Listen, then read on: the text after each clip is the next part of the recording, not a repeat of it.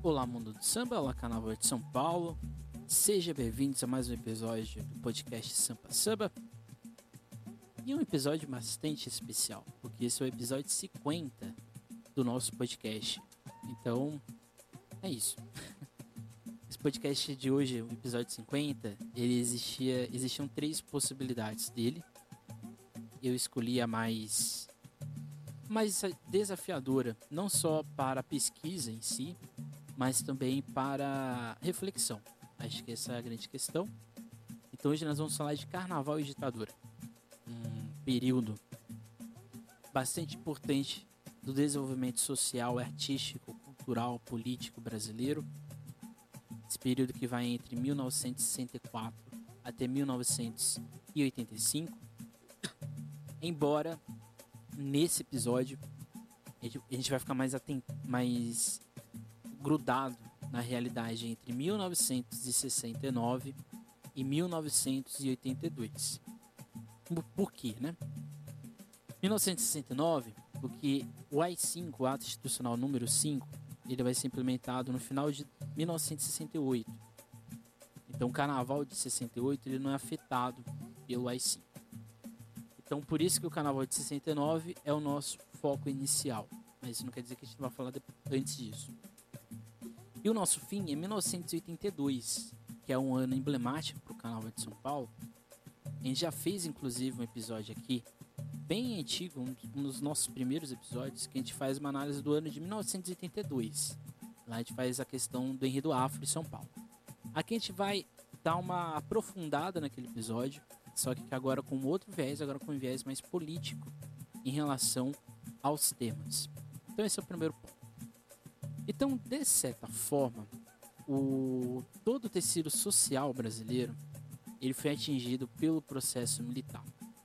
E aqui a gente está falando da imprensa, aqui a gente está falando dos operários, da classe universitária, dos estudantes, dos artistas em geral. De forma direta ou indireta, todos estes grupos sociais sofreram de alguma forma. Claramente, que a gente vai perceber ao longo do tempo algumas intensidades nesse sentido. Por exemplo, se a gente for pegar o movimento tropicalista, principalmente dos seus artistas, principais artistas, Caetano Veloso, Gilberto Gil, Os Mutantes, é, Nara, Nara Leão e outros tantos, estes sofreram, de certa forma, uma, perseguição pós-produção do álbum.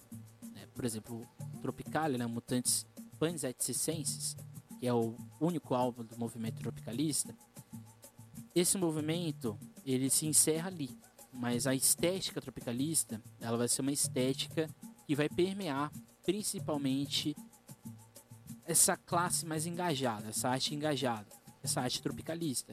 a gente vai ter, por exemplo, no Hélio Sica, com os parangolés, a gente vai ter, por exemplo, no Fernando Pinto, carnavalesco, que inicia no Império Serrano, mas vai fazer esse movimento tropicalista na Mocidade Independente de Padre Miguel. Então, ou seja, existe essa arte engajada, que é essa arte que foi, vamos dizer assim, conceitual. A gente tem outros cantores, artistas, que aí sim eram um pouco mais de protesto, como Chico Buarque, o próprio Geraldo Vandré, que depois ele vai meio que sumir dessa parte mais, mais crítica. Mas esses artistas eles sofreram um pouco mais, seja perseguição ou não. E existe uma classe cultural brasileira, que talvez o carnaval ele se entranhe nesse sentido, que de certa forma não era perseguida, não era, não, é, não era atingida de forma direta pela censura, mas ao mesmo tempo estava passando por esse processo de vigilância, seja de forma explícita ou seja de forma implícita. Então acho que esse aqui é um ponto essencial para a gente entender. Todos os desfiles de carnaval brasileiro, principalmente dos, dos desfiles de Rio e São Paulo, passaram por processo de censura.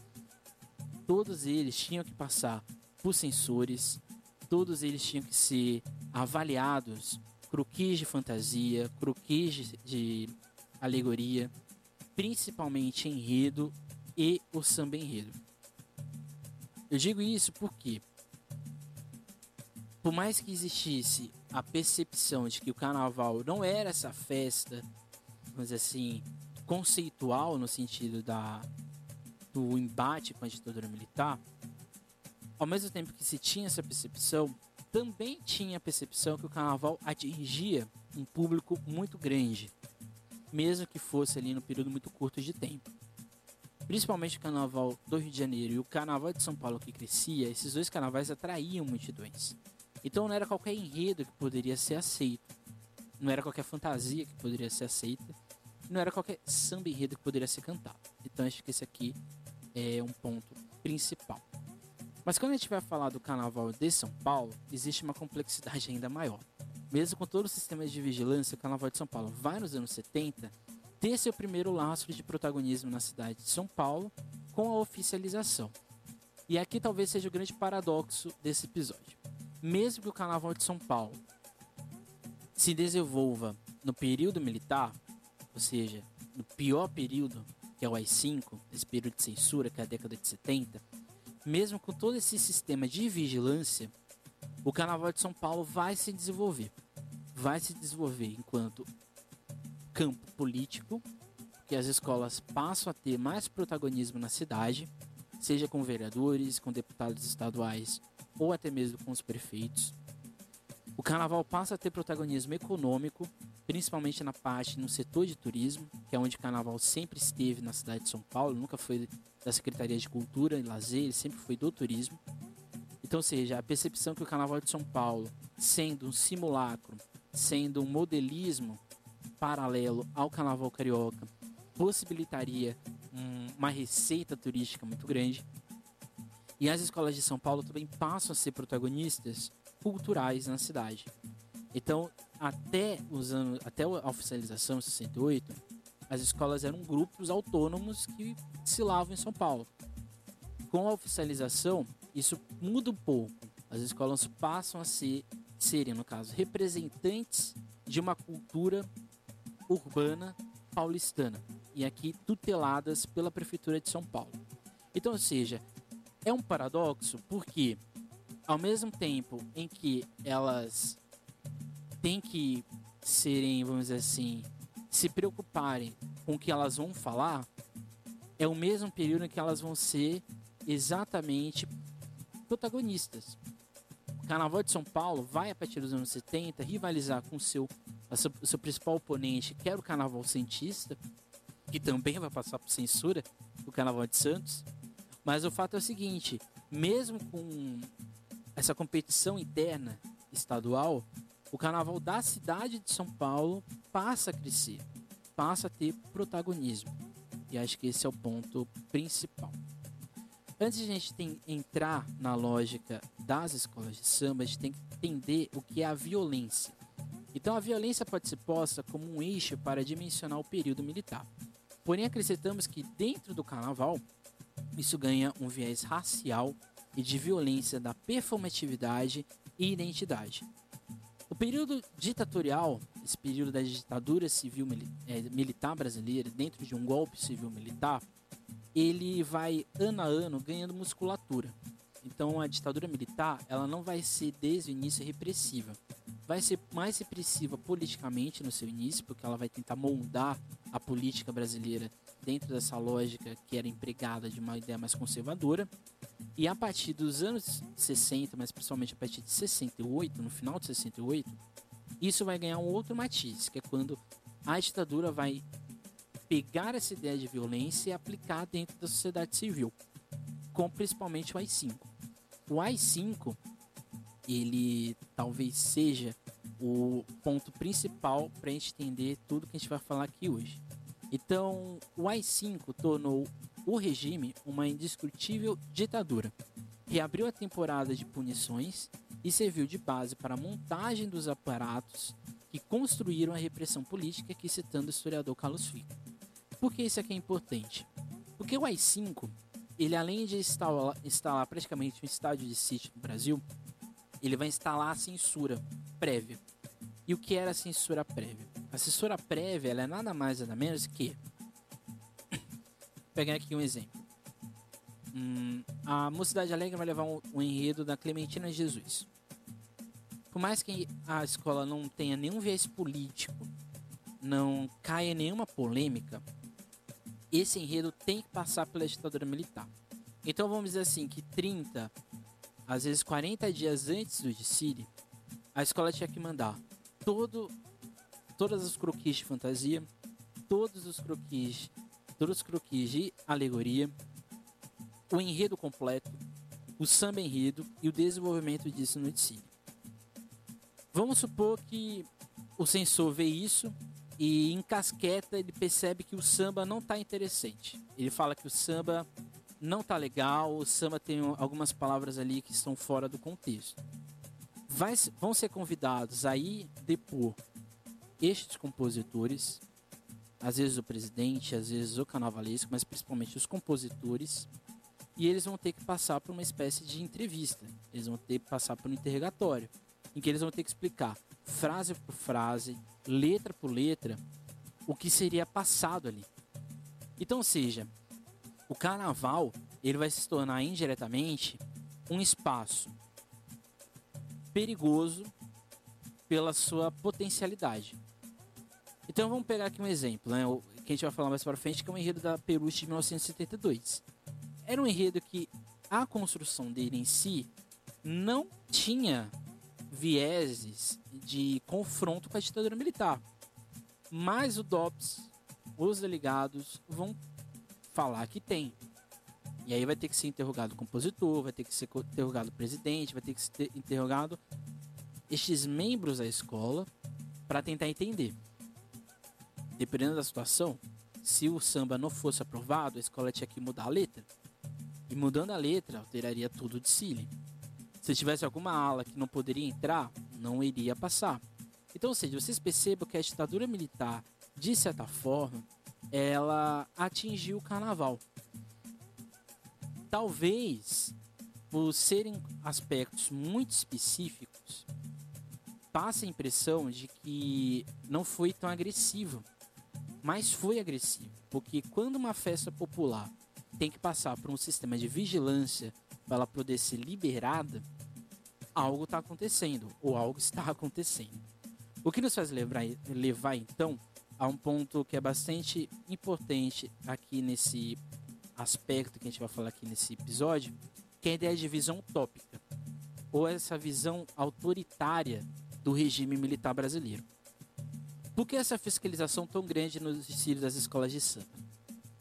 Como eu disse, por serem agremiações bastante populares dentro da cidade, por serem, por terem uma voz muito de interlocução muito fácil com a sociedade no geral, as escolas de samba, ela, elas, portanto, tinham que gerar essa visão utópica de um Brasil.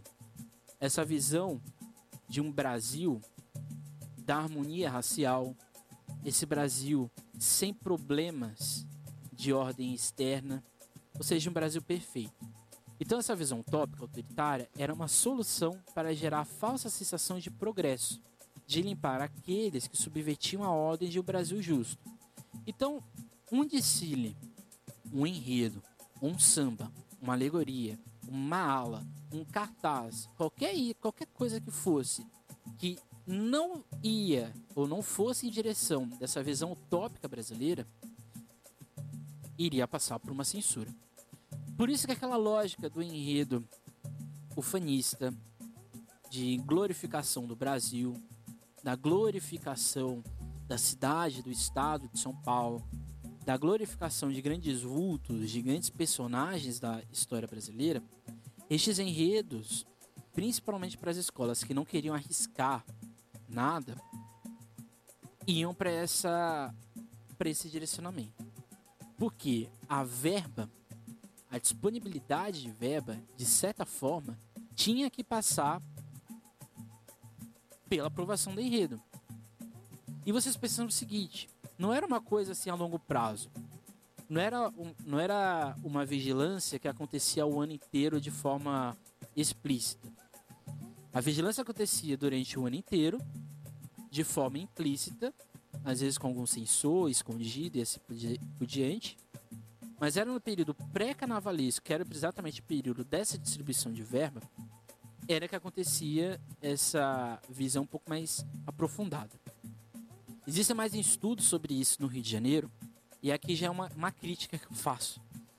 Principalmente para os historiadores que estudam esse período entre 60 e início dos anos 90, falta exatamente uma percepção de que o carnaval da cidade de São Paulo passou por isso. E por que eu digo isso? No departamento de, de ordem, no DOPS, existem 24 fichas de escolas de samba é, que passaram por algum tipo de censura. Essas escolas, eu vou aqui citar o nome, por exemplo, a gente tem a Colorado do Brás, teve um de seus, um de seus enredos e desfiles é, passados pela censura. A gente tem a Mocidade Alegre, a Rosas de Ouro, a Vai Vai, a Unidas de Vila Maria. A gente tem também a Nenê de Vila Matilde. A gente tem a própria UESP. A gente tem Imperador do Piranga. A gente tem rodas de samba que aconteciam na cidade de São Paulo. A gente tem a Feira do Samba, a FESamba, que passou por um processo de investigação. E a gente tem todo o desfile de 1977, principalmente pela Mocidade Alegre, que daqui a pouco a gente vai entender por quê. Então, seja, houve, existia essa, essa vigilância.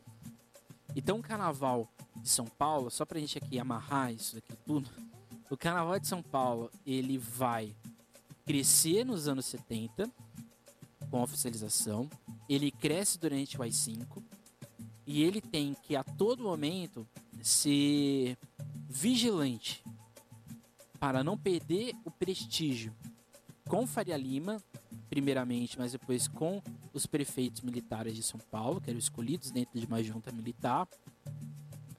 Não perder o prestígio corporativo, se assim podemos dizer, de investimento, e também para que as próprias escolas não, não acabassem cedo com esse crescimento que elas sempre buscaram.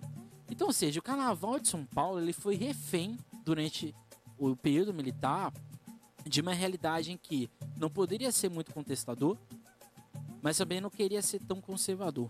Então isso é muito complexo. Então assim, é importante este aspecto porque, de certa forma, no campo cultural, a censura era administrada pela Divisão de Censura de Diversões Públicas, que era o DCDP, que vigiava qualquer agrupamento artístico que rompesse com o discurso imaginado dessa realidade brasileira, que é exatamente essa visão utópica militar sobre um Brasil que nem eles mesmos acreditavam que isso acontecia.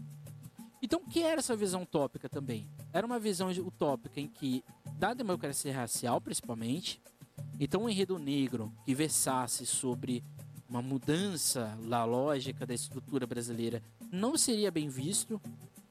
Se tivesse algumas palavras ali que pudesse gerar desconforto, iria passar por isso e assim por diante. Então, seja, era como se esse núcleo artístico das escolas de samba tivessem que, a todo momento, ter que pensar o seguinte: a gente quer gerar um desfile, a gente quer ter autonomia no nosso desfile, mas ao mesmo tempo a gente não quer perder essa autonomia e, acima de tudo, perder esse investimento público que estava acontecendo.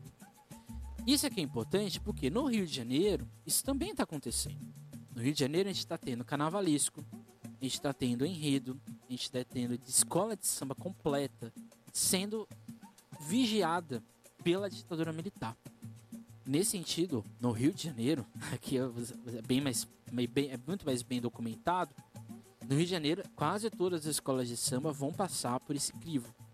Em São Paulo existe, isso é presente, mas é pouco anunciado ou pouco estudado. Por isso que, é, é, é por isso que esse episódio 50 é sobre a ditadura e carnaval. Então, assim, com a implementação do AI-5, a década de 70 assiste a um crescimento massivo do consumo industrial dos bens culturais, inclusive do próprio carnaval, e os sambas enredos e os desfiles começam a ocupar espaço na sociedade, o que é um paradoxo, tendo em vista o contexto de vigilância do período. É na década de 70 que as escolas de samba de São Paulo vão ter, vai, vai ter a primeira gravação de samba enredo. É a primeira vez que o Carnaval de São Paulo atrai multidões de fato para as avenidas, para o sambódromo ali montado, se assim podemos dizer. Então, seja, por isso que é um paradoxo. E aqui eu insisto nisso. O Carnaval de São Paulo passou pela ditadura militar. O Carnaval de São Paulo, ele não foi, é, vamos, deixar, vamos deixar assim, é, protegido pela ditadura militar. Pelo contrário, as escolas tiveram que buscar mecanismos legais, principalmente, para que tudo o que elas quisessem fosse levado para frente. Então isso aqui é muito importante. E eu acho que isso falta, inclusive, nas narrativas de Círios que a gente tem em São Paulo. Parece que o Carnaval de São Paulo sempre foi a mil maravilhas. Parece que o Carnaval de São Paulo sempre foi amorfo em relação à sociedade paulistana, o que é uma mentira. Eu acho que isso a gente tem que é, desmitificar a todo momento. O Carnaval de São Paulo mais sofreu para se concretizar nessa oficialização na, na, década de 70 do que Mil Maravilhas. Isso aqui não sei o que estou falando. Isso aqui você vai pegar entrevistas de grandes é, bambas da época, os jornais, não só da Folha e do Estado, mas outros, você vai perceber que existia um, sempre um, uma, uma visão de tensão do que poderia acontecer. E você tem, aprofundando ainda mais, afunilando ainda mais esses filtros de pesquisa, você vai percebendo que alguns enredos de São Paulo tiveram que passar por alguma vigilância. Então, assim, só para encerrar essa parte da oficialização, a oficialização vai de encontro ainda com uma proposta, uma proposta governamental de vigiar as manifestações populares da cidade de São Paulo, uma vez que as manifestações oficiais para o Carnaval Popular estavam somente restritas aos desfiles organizados pela prefeitura, aqui citando o pesquisador Tiago Biadio, que ele faz uma análise sobre a imprensa entre 1977 e 1988. Por que isso aqui é importante? Por que o Carnaval de São Paulo foi oficializado? Foi oficializado só porque um grupo de sambistas, junto com o Maré Sarmento, foi lá e o prefeito Faria Lima aceitou? Foi só por isso? Não. Esse foi um motivo. Mas o motivo, um dos motivos principais era o que? Oficializando o carnaval, colocando o carnaval sobre o crivo do governo militar, ou sobre o crivo da prefeitura, que de certa forma passava pela, pela ditadura militar, você tendo essa vigilância, esse controle, era muito mais fácil, era muito mais possível de fiscalização e de também de controle do que era feito na narrativa destes de cines. Então nada foi por acaso. Acho que esse é um ponto é, importante a gente falar aqui. Ao mesmo tempo que a prefeitura queria ter esse controle, as escolas também queriam ter a sua independência.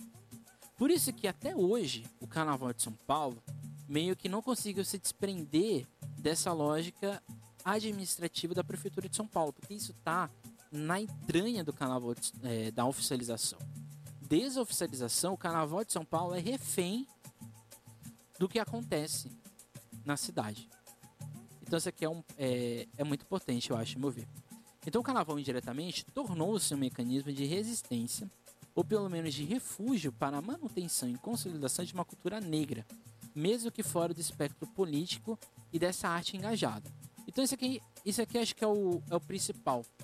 A gente vai ter desfiles, principalmente algumas escolas, Mocidade Alegre, Vai Vai, Peruche, essas três escolas, principalmente Paulistano da Glória que a gente viu no episódio passado, essas escolas elas eram engajadas, não só no, na temática, mas principalmente na sua gente, nos seus membros. E todas essas escolas aqui tem uma figura que a gente já, a gente já viu, que é o Geraldo Filme. O Geraldo Filme talvez seja, dentre os, os sambistas de São Paulo, o que mais foi reativo durante o período militar. Ele era amigo dos delegados do DOPS, mas isso não foi, ou isso não impediu que ele fosse fiscalizado. O Geraldo Filme, de certa forma, ele foi preso e tudo mais, mas o mais agressivo durante o período militar foi a morte do Pato Nágua. Quando o Pato Nágua morre, ele não morre, ele é assassinado, é, é exatamente um símbolo da ditadura militar. Porque o Pato Nágua foi encontrado com marca de tiro dentro de um córrego em que ele não tinha condições nenhuma de morrer afogado. Então, ou seja, visivelmente o Pantonágua morreu por causa da ditadura militar, por causa dessa perseguição. Esse aqui não, é, não sou eu que estou dizendo, tá? Esse aqui é a Maria Aparecida Urbano diz, o seu Calão diz também isso. Então esse aqui não sou eu que estou inventando.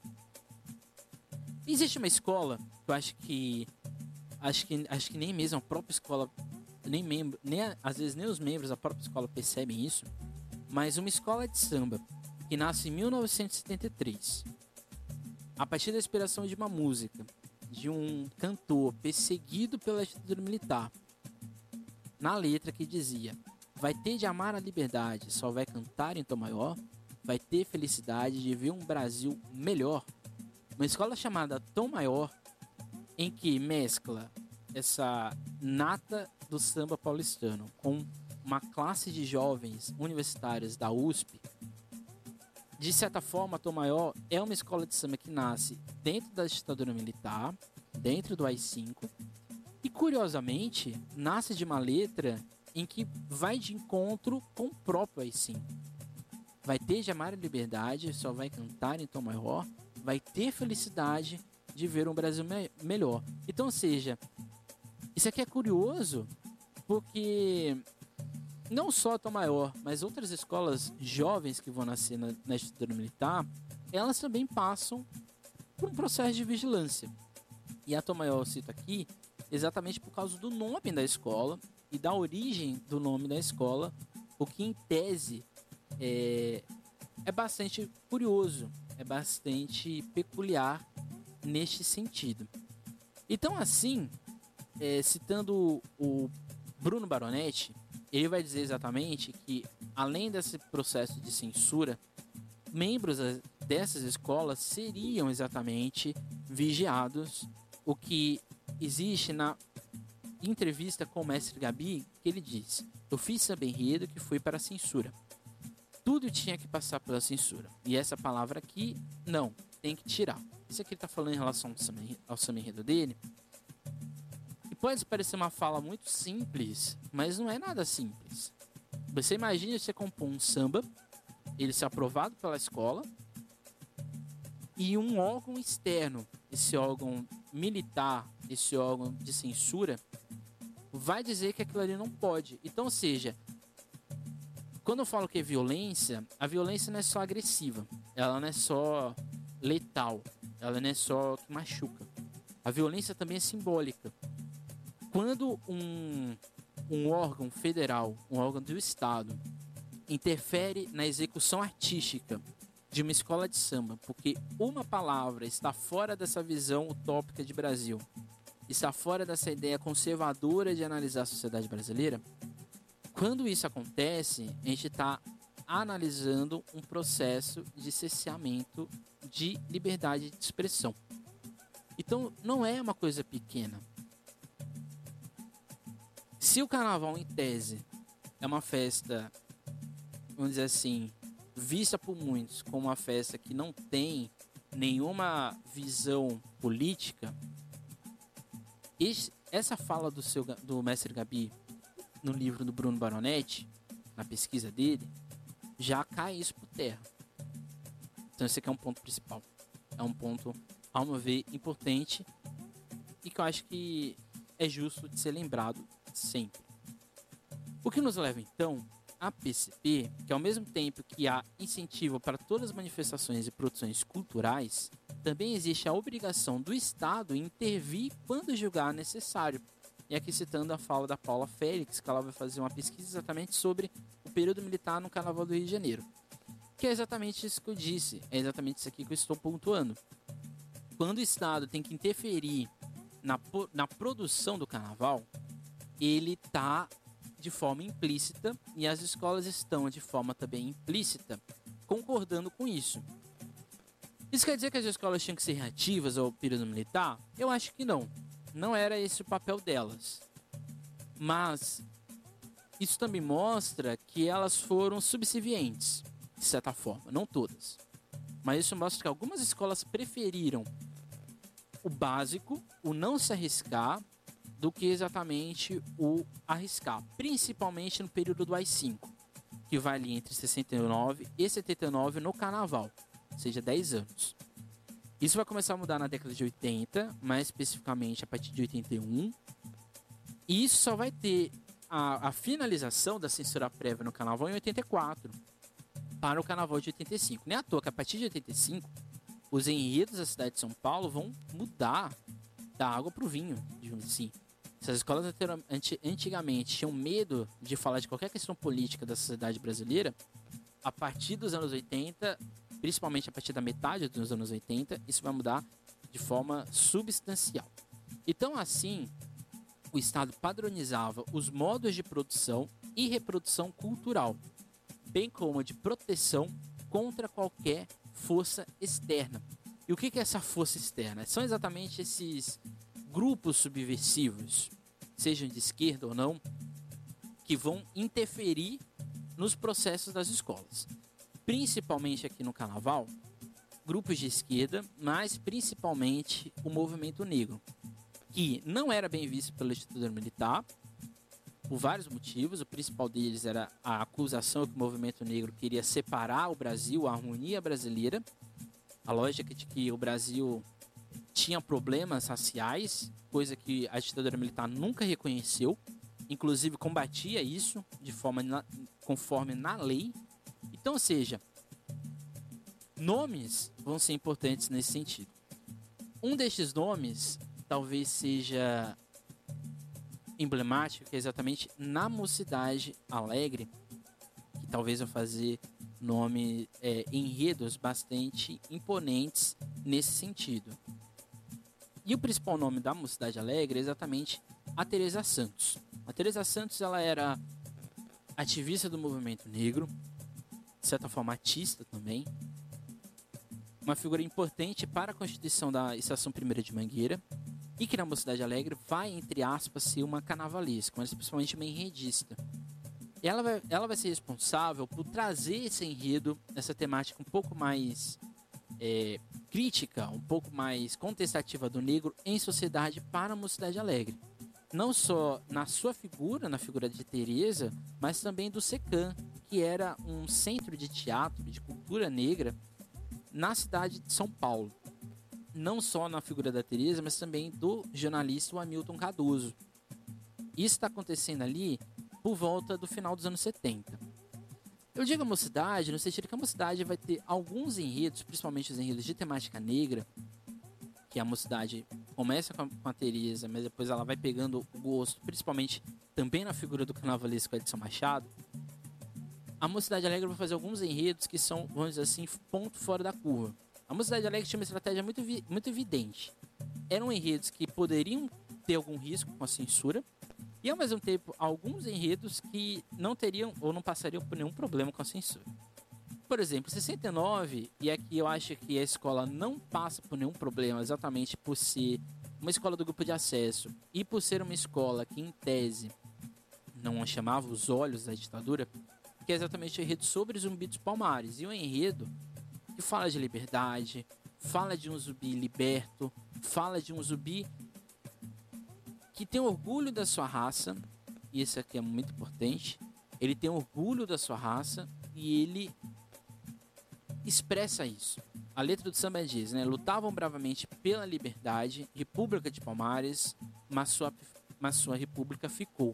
Quando o samba diz que a sua república ficou, a gente pode falar até que fincou, o que ficou foi exatamente esse movimento de luta do Zumbi dos Palmares, do Quilombo dos Palmares, perante a sociedade colonial na época, mas transportando isso para o Brasil, isso também está presente.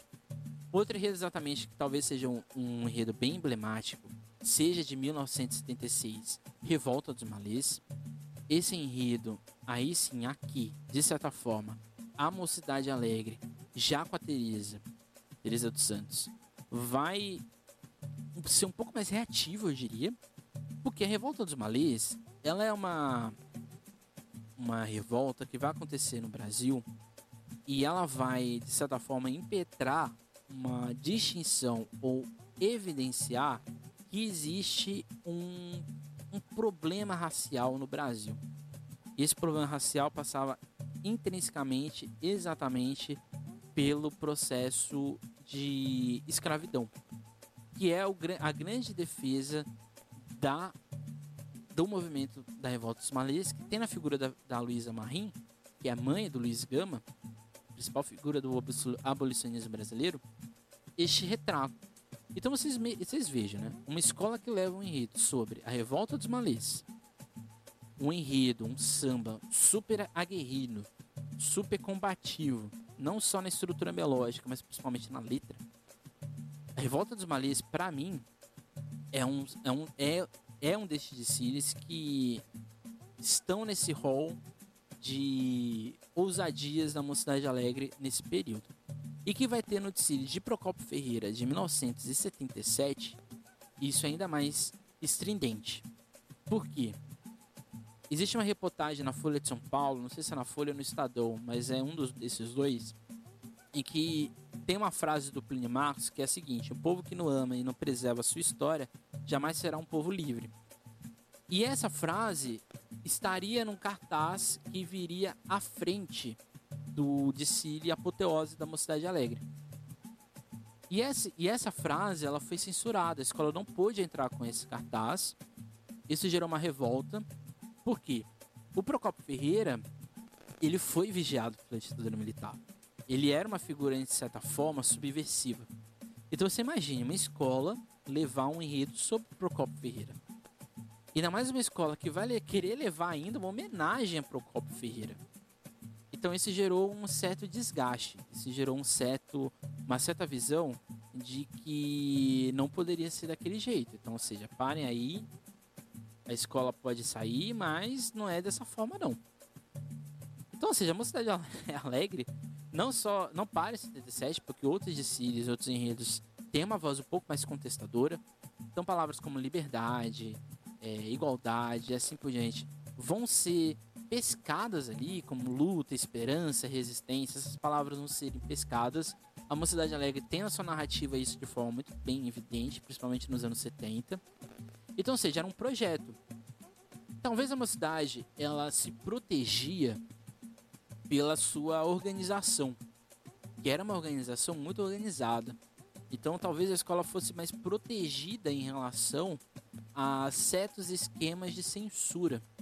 A Mocidade Alegre também era uma escola que já nos anos 70 tinha virado a cultura, é, 24 horas do samba, era uma escola que já tinha uma percepção de que se ela quisesse permanecer no Carnaval de São Paulo, ela tinha que criar identidades.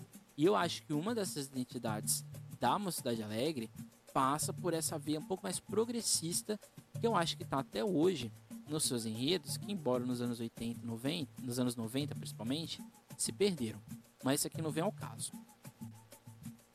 E uma forma, por exemplo, aqui já citando outras duas escolas, que é exatamente a Vai Vai e a Camisa, essas duas escolas vão apresentar. Eu vou aqui selecionar. Tem vários filmes que eu poderia selecionar, mas vou selecionar aqui dois enredos que eu acho que são interessantes no sentido de que, como talvez as, as escolas de São Paulo tinham que. É, queriam talvez falar de figuras que poderiam gerar problema, mas que encontraram soluções. E eu vou citar aqui a Vai Vai, em 76, que ela leva um enredo sobre Solano de Trindade, e o enredo sobre Solano Trindade em si já era um problema, porque o Solano, Solano Trindade ele morre na década de 70. Ele era uma figura super reativa do movimento negro de São Paulo. Ele era principalmente no campo do teatro. E além disso, Solano Trindade ele era uma voz ressonante, ele era uma voz contestadora do regime militar. Então a escola e é um combo, né? Porque é o Solano Trindade, é o Geraldo Filme e é a Vai Vai. A Vai Vai era uma, era uma potência negra na cidade de São Paulo, embora ela nunca foi afeita ao movimento negro durante a década de 70, por várias questões é, políticas principalmente. Mas o fato é o seguinte: a Vai leva um enredo sobre o Solano Trindade, composto por Geraldo Filme, e o enredo foi para a Avenida. O samba em si, se a gente for lendo ele, a escola não vai para áreas que gerassem problema, evita palavras que pudessem gerar um, um se podemos dizer, com a censura. A censura também não poderia não deixar de aprovar um enredo sobre Solano Trindade se não tivesse nenhum problema, nenhuma coisa ali vista. Isso aqui mostra também que as escolas talvez tivessem exatamente o que? Jogos políticos com a censura. Talvez tivessem jogos políticos para não aprofundar em crises e talvez até mesmo conter crises. Outro enredo que eu vou citar aqui, e esse aqui em si, o nome já poderia gerar, é, vamos dizer assim, é, arrepios na espinha dorsal da ditadura militar, que é exatamente a camisa verde e branco. A camisa verde e branco vai levar em 1975, ano que ela vai vencer o Carnaval de São Paulo, um rede sobre a Tropicália. Tropicália que é um movimento que foi duramente é, contestado pela ditadura militar, um movimento que em si, se você espreme ele, é crítica à, à repressão política da ditadura militar, e a escola vai levar um, um refrão chamado: Ah, esse cara tem lenço e documento para a procissão que o camisa campeão arrasta neste momento. Ó minha mãe, hoje cantamos tão feliz, ó minha mãe, Tropicália é quem diz. Cuidado, cantor, não vamos mostrar a inovação da música, nós vamos mostrar a inovação da música popular. Ela veio da Bahia para ficar e todo o povo conquistou. É a Tropicália, a nova glória que o povo todo cantou. Então vocês percebem que a escola ela pegou não o, as coisas poderiam gerar polêmica, mas sim o que? O aspecto de brasilidade, o aspecto de nacionalidade que a Tropicália inegavelmente possui. Isso aqui é muito o que evidente que as escolas buscaram mecanismos para levar sambas, levar enredos que poderiam gerar problema, mas elas encontravam possibilidades, elas encontravam é, narrativas possíveis para que isso não gerasse o que? Problema com a censura. Porém, algumas escolas, e aqui vou citar duas, não iam para essa zona de combate. Elas preferiram talvez serem mais conservadoras nos seus enredos. Eu não estou falando aqui que a escola é conservadora. Eu estou falando que ela preferiu não arriscar. E eu estou falando exatamente da Nenê de Vila Matilde e da Rosa de Ouro. Essas duas escolas elas vão evitar ao máximo qualquer questão que gerasse conflito. Então vai falar de São Paulo, da cidade de São Paulo, vai falar do estado de São Paulo, vai falar de vultos da figura, das figuras de São Paulo, vai falar do Brasil, de aspectos ufanistas do Brasil. Isso é um problema? Não é um problema. Porque, como eu disse, as escolas tinham que encontrar mecanismos para evitar a todo máximo fugir de repressões. A própria Nenê já estava quase que sendo perseguida pela prefeitura de São Paulo por causa da sua quadra. Então ela não podia cair no risco de confrontar ou levar qualquer enredo, qualquer samba que gerasse problema. Porque ela já tinha um problema na quadra dela.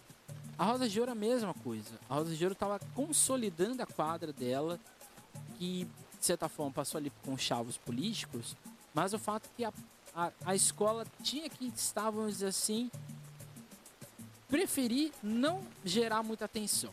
Então acho que essas seriam duas escolas que, ao meu ver, tem, é, fugiram de qualquer questão, vamos dizer assim, que gerasse outro problema, ou que gerasse é, problemas não só para a instituição, mas principalmente problemas para o seu futuro. O que é diferente da Peruche? A Peruche, aí sim, aqui a gente pode falar de outra forma, a Peruche é que vai ter mais problemas durante o período militar. E aqui eu vou citar principalmente a pesquisa, a pesquisa não, o livro do Bruno Baronetti sobre o seu calão do Peruche, e tem uma passagem que eu acho muito, muito importante a gente analisar ela, que é um enredo de 1972 chamado Os Heróis da Independência. Esse enredo ele foi, o seu calão foi interrogado no DOPS, na rua Piauí. O Geraldo Filme, como conta o seu calão, foi preso durante 15 dias, exatamente porque ele era o compositor desse, desse samba. A quadra da Peruche vai ser invadida vão quebrar o bar, vão quebrar instrumentos há 30, há 30 dias do carnaval, exatamente por causa do enredo. Vou citar aqui um, um trecho do, do, samba que diz o seguinte: Glória aos heróis que tombassem, glória aos heróis que tombaram, para nos dar um Brasil novo. Liberdade, liberdade, palavra singela. Fosse um pintor tua grandeza, eu faria em aquarela. Aqui em si já, já é uma essa, esse trecho, né? Liberdade, liberdade, palavra singela. E aqui é exatamente essa crítica. Aqui, é, aqui tem uma crítica, né? Aqui é inegável por mais que não queiram, por mais que alguns possam falar que não, não tenha, existe. Liberdade ser uma palavra singela, ao mesmo tempo que ela é singela, ela não existia naquele período. Ou pelo menos não existia de forma se você quisesse expressar o que você pensava. Não foi em vão que o povo não esquece. A chama da liberdade, nosso povo, nosso peito ainda aquece. E aqui é alusão não só à independência do Brasil, mas se você for a, analisar o período existente, o período do contexto, existe aqui uma, uma pontadinha ali de crítica. E que se segue. Segue teu caminho, meu Brasil. Alerta a mocidade para manter acesa a chama da nossa liberdade. Então esse samba aqui, ele vai ser interrogado. Ele foi aprovado pelo, pela censura mas esse samba vai gerar algumas sequelas na Peruche.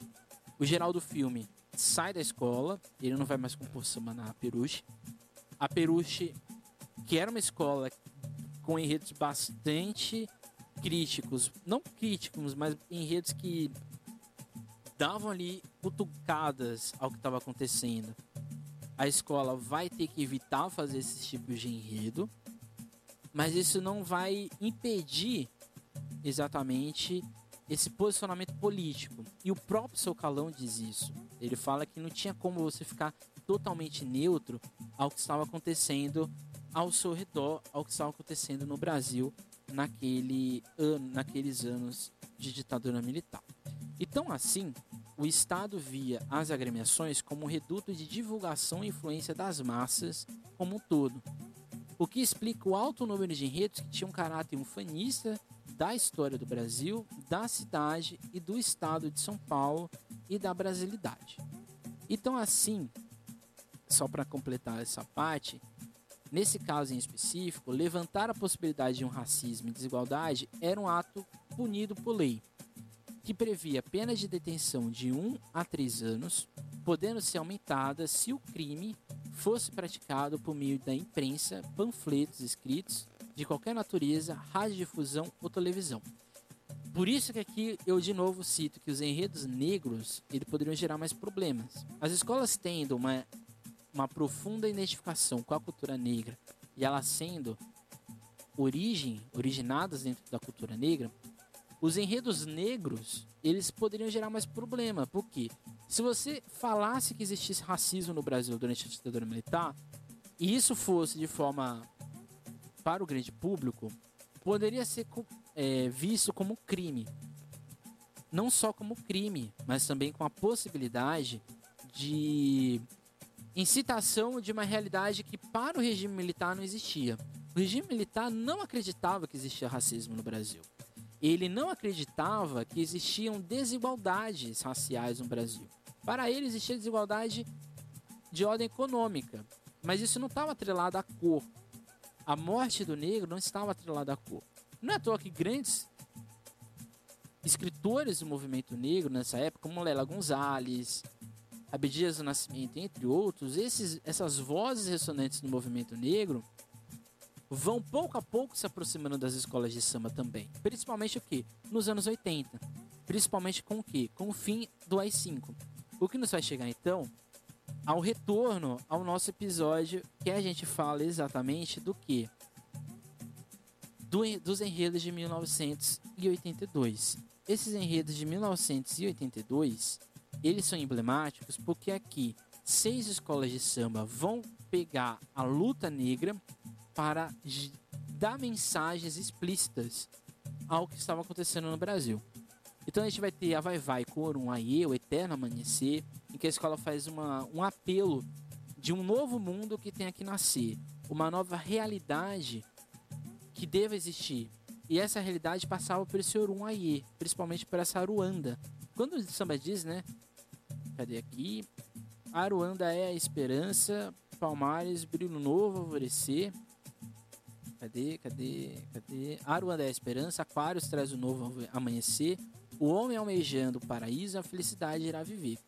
Olorum, canta o meu povo em harmonia. Olorum, na, a vai vai na apoteose da alegria. Ou seja, a escola estava falando que ela queria um novo rumo político, um novo, novo rumo para a sua sociedade, para o negro, para a sociedade brasileira. Isso aqui é uma cutucadinha ali na ditadura militar. Isso aqui não sou eu que estou falando também. Isso aqui fica bem evidente nas entrevistas dos membros da escola a jornais da época. Já na Ilha de Matilde, é mais direta ainda. Porque a Nelê vai falar que brilha a raiz da liberdade, o lutou até que a morte o libertou e uma nova hora conquistou. Ou se ouvia um feroz clamor, e aqui talvez seja um tre uma, das, uma das frases mais emblemáticas do samba de São Paulo: se cuida branco que o negro não tem senhor. E aí vai, vai falar, né? O negro soube se unir ao índio e ao branco pobre, eram três raças ao sorrir, era um Brasil mais nobre. Ou seja, a Nenê aqui está usando a luta de Palmares, a luta de Zumbi, como um grito de liberdade, como um grito de sair dessa realidade existente e de encontrar uma nova perspectiva desses negros, índios e os, e os pobres, brancos pobres principalmente, dessa lógica que acontecia em sociedade. E a Nenê está fazendo isso desde os anos 80, que é quando a escola volta ou dá uma, uma reviravolta nos seus enredos, nas suas temáticas. As coisas passam a ficar um pouco mais críticas e a escola, inclusive, volta aos enredos negros, que era a sua grande marca. Já a Mocidade Alegre vai levar um enredo Malungos, que era uma, luz, uma reverência à arte negra, principalmente de Todos os Prazeres, de Cartola e de Solano Trindade. Três personagens importantes. Cartola teve problema com a ditadura militar, Solano Trindade também teve problema com a ditadura militar, e Todos os Prazeres é um dos principais compositores e artistas plásticos da cultura negra. Então, ou seja, quando uma cidade leva um enredo malungos, ela está exatamente dizendo que existe uma cultura negra e esse negro ele não está sendo ouvido. De novo, dentro desse sistema de censura prévia que a escola encontrou mecanismos. Talvez o mais explícito seja da camisa verde branco, que talvez seja o único, ou não o único, né, mas o primeiro enredo de protesto de fato do Carnaval de São Paulo, e que a escola vai dizer que que nunca ficou. É, cadê? Negro paga imposto, negro vai à guerra, negro ajudou a construir a nossa terra. Temos a pergunta, não nos leva mal, porque só no trilho de Momo que o negro é genial. Ele é capitão, ele é general, poderia ser tantas coisas dentro da vida real. E aqui é exatamente uma crítica. Não só ao sistema social, mas principalmente essa visão do negro como inferior. E a escola aqui está tá colocando ali essa, esse dedo na ferida.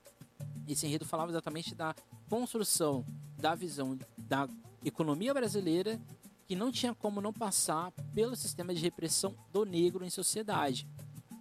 E quando a escola diz isso na sua letra, que o negro de certa forma ele é visto como inferior, também aqui está dando uma cutucadinha ali o que estava acontecendo. Já a Rosa de Ouro e a Peruche, por mais que façam enredos de certa forma um pouco mais sóbrios nesse sentido, existe ali uma visão um pouco mais crítica, existe ali uma visão um pouco mais de contestação ao que estava acontecendo.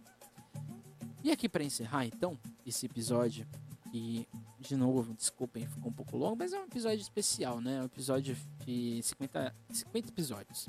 Então podemos dizer que o carnaval foi outro após a ditadura militar, mas muitas histórias ainda devem ser evidenciadas, resgatadas e lembradas quanto a esse período que atingiu todas as escolas, as esferas da sociedade brasileira e que nunca deve ser esquecido. Acho que esse é o ponto principal.